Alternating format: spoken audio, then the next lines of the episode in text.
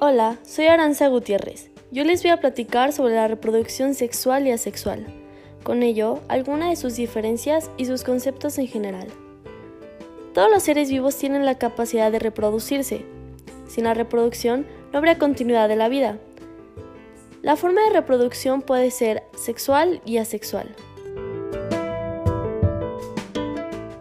Algunas diferencias que podemos encontrar entre la reproducción sexual y asexual son que en la sexual se necesitan dos organismos, no crea seres idénticos, intervienen gametos, implica unión de células y hay fecundación, a diferencia de la asexual, que solo necesita a un organismo, crea seres idénticos, no intervienen gametos, no implica la unión de células y no existe la fecundación.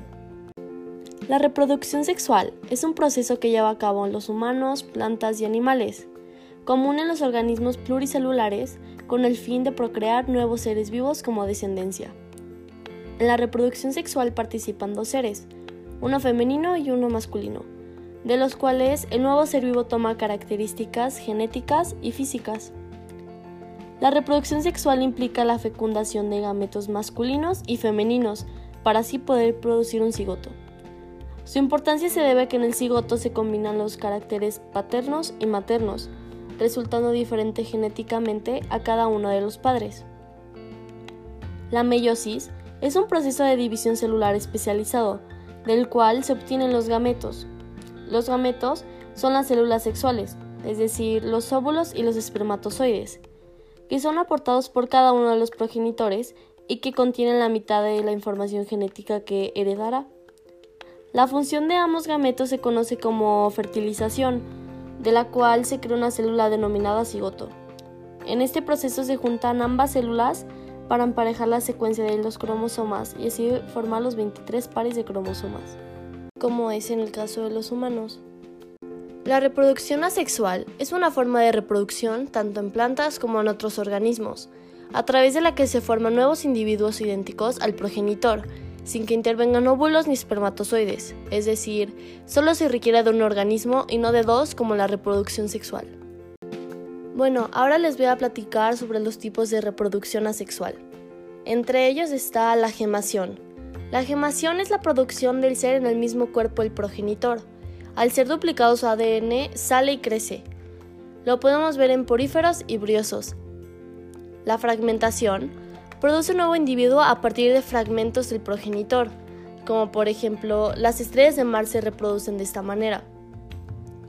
La fisión binaria, conocida también como bipartición, se lleva a cabo en bacterias y arqueas y consiste en la duplicación del ADN para luego dividirse y obtener dos idénticos. En la esporulación, el progenitor libera esporas y con condiciones aptas da un nuevo ser. Los hongos y plantas se reproducen por esporulación. La apomixis es la producción de semillas genéticamente idénticas sin fecundación ni meiosis. La partenogénesis desarrolla células sexuales femeninas no fecundadas hasta formar a un nuevo individuo. Es usual en ciertos peces, reptiles, insectos, crustáceos y anfibios. La polimbrionía es el único tipo que acontece en vertebrados en los que tras la reproducción sexual se forma el embrión normalmente. Después el embrión se fragmenta y da lugar a varios embriones iguales. Encontramos este tipo de reproducción en ciertos mamíferos pequeños como armadillos y mustélidos.